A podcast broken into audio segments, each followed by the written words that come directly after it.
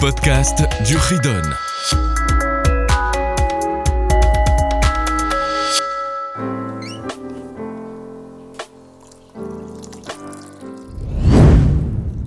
Bonjour les enfants, nous voilà pour le chapitre suivant, chapitre 196. Il s'agit des mishkolot. Mishkolot qui veut dire les poids. En effet, les poids, on en a souvent besoin pour le commerce, pour savoir qu'on en pesait pour vendre, ce soit des fruits, des légumes, toutes sortes d'objets. La Torah nous demande de faire extrêmement attention au poids. On a trois mitzvot.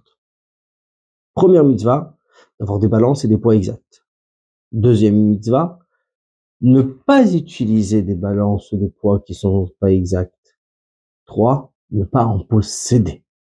C'est-à-dire, à part ne pas les utiliser, ne pas en avoir à la maison. Ces trois mitzvot sont les suivantes, la 470, faire attention au poids, moz netzedek, av netzedek, des poids justes, des pierres justes. C'est tout le temps, à tout moment, tout endroit, jusqu'aujourd'hui d'ailleurs. Mitzvah 471, ne pas tromper, ne pas escroquer avec, de faux poids, sur lequel il n'y a pas de punition. La Kadosh Baruch nous le demande tout le temps pour chacun. Mitzvah 472, ne pas en posséder, ne pas les avoir chez nous. Là aussi, il n'y a pas de punition. La Torah nous demande de faire extrêmement attention et ce jusqu'aujourd'hui. Alors, qu'est-ce que ça veut dire? Les précisions de cette mitzvah. Aujourd'hui, on a beaucoup de produits qui sont liés avec les poids, bien sûr. Fruits, légumes, viande, toutes sortes de choses qui se vendent au poids. Aujourd'hui, on achète un produit, peut être écrit dessus 200 grammes, 250 grammes.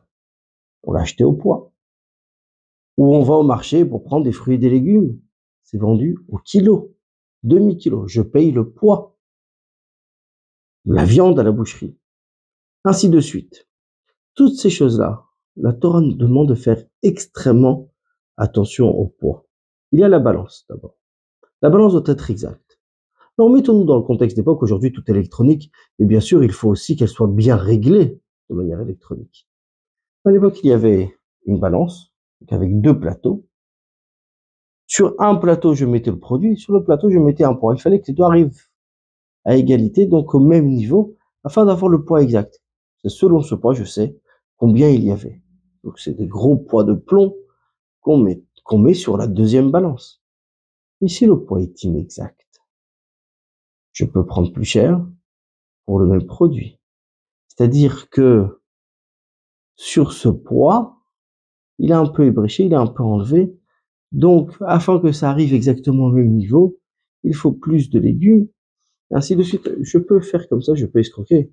La Torah nous demande de faire attention de ne pas vendre moins d'un kilo de pommes au prix du kilo, tout simplement. Là, c'est la même chose pour tout objet de mesure. J'ai un objet, un bol mesureur. Je vends un litre. Si ce litre il est mal fait, il y a moins d'un litre. Évidemment que ce n'est pas bon. Et ça demande de faire extrêmement attention, que ce soit pour un juif ou pour un non-juif on n'a pas le droit de tromper l'acheteur. Il n'y a pas de différence selon la quantité. Oh, c'est qu'un petit peu. Non, un petit peu, il n'y a pas de petit peu dans l'escroquerie. La Torah nous demande de faire extrêmement attention au point de mes souras. Torah nous dit Bamida dans les mesures ou Bamesura. Qu'est-ce qu'un Mesura Un Mesura représente, écoutez bien, c'est un 33e de log, qui correspond à 0,01 en litres. Donc c'est infime, c'est rien. Et pourtant la Torah appelle une escroquerie. Donc à faire attention. Deuxième point. Faire attention de ne pas avoir de poids qui ne sont pas exacts.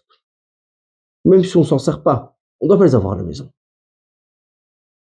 Au point de les faire disparaître les moudre, les casser, les jeter à la mer, ou bien tout simplement le réparer.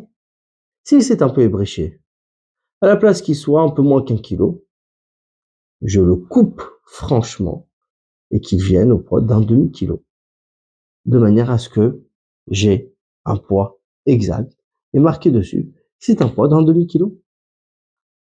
Et pourquoi je dois y faire tellement attention? De peur que quelqu'un l'utilise. La Torah me demande de faire extrêmement attention, de ne pas tromper autrui. Pour que ces poids durent et qu'ils soient exacts au plus longtemps possible, la Torah nous demande de les préparer